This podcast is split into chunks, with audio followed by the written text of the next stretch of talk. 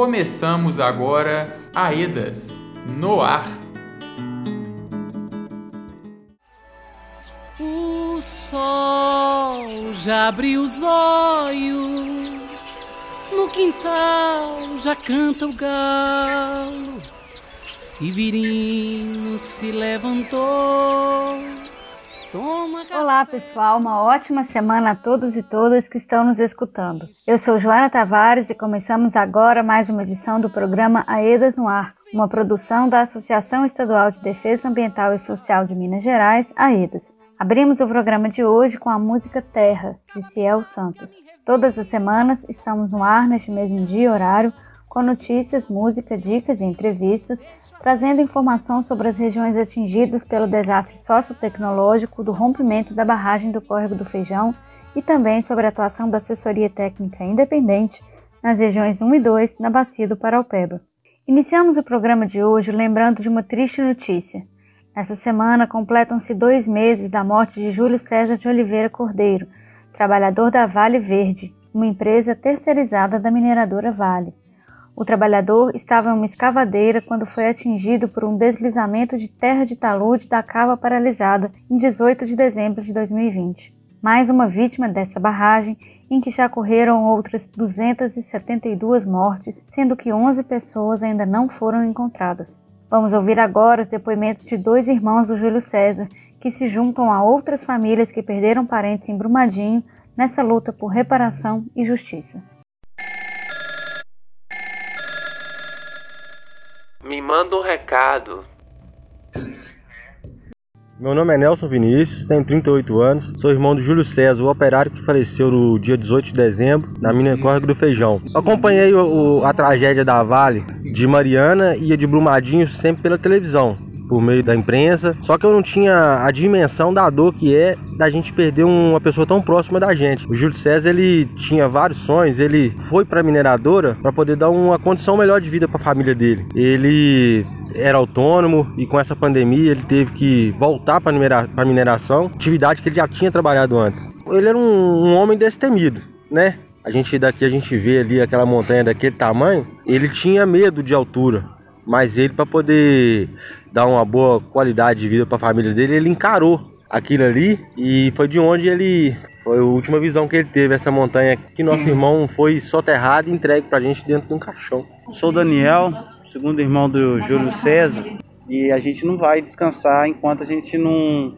der solução se existe algum responsável pelo soterramento do meu irmão, porque o crime da Vale não terminou, né? Infelizmente não termina ele ainda está sendo continuado, não só por mais um funcionário morto dentro do seu território, mas como também a, através da poluição é, das comunidades atingidas no decorrer do curso do Paraopeba. E a gente veio aqui para dar mais vozes, para dar mais voz aos atingidos pela Companhia Vale.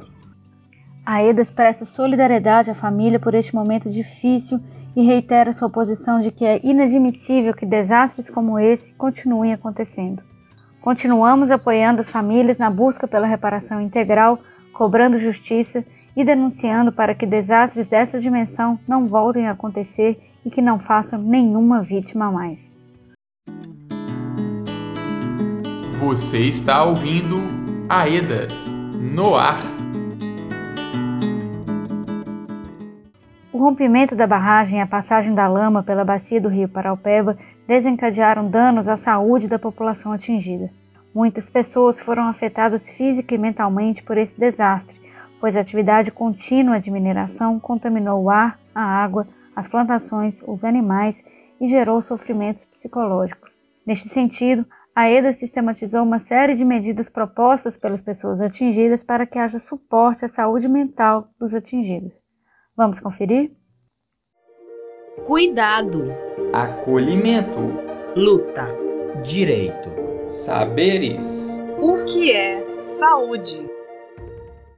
Olá, pessoal. Meu nome é Fabiana Campos, sou psicóloga social e faço parte da equipe de saúde da AEDAS. Olá a todos e todas, meu nome é Álvaro Feitosa, sou advogado popular e também faço parte da equipe de saúde da AEDAS. Hoje nós iremos conversar sobre os impactos causados na saúde mental das pessoas que vivem nas comunidades atingidas pelo rompimento da barragem da Vale. Infelizmente, sabemos que o rompimento da barragem causou diversos danos às comunidades atingidas em toda a bacia do rio Paraupeba, desde Brumadinho até Três Marias. A saúde física e mental de muitos atingidos e atingidas foi afetada, provocando mudanças nos projetos de vida, sofrimento psicológico e adoecimentos graves e até mesmo morte. De acordo com o boletim epidemiológico do Ministério da Saúde, após um ano do desastre da Vale, houve piora na condição de vida das pessoas, com a desorganização das famílias, com profundas mudanças no estilo de vida e nas relações comunitárias, além de graves impactos na saúde mental. Foram identificados também uma série de fatores de risco para o desenvolvimento de problemas psicológicos no futuro. Nos espaços participativos da EDAS foram constatados vários danos à saúde das pessoas atingidas. Então, vamos conversar um pouco sobre quais seriam esses danos e, principalmente, quais foram as soluções apontadas pelas próprias comunidades nos grupos de atingidos e atingidas e validadas nas rodas de diálogo.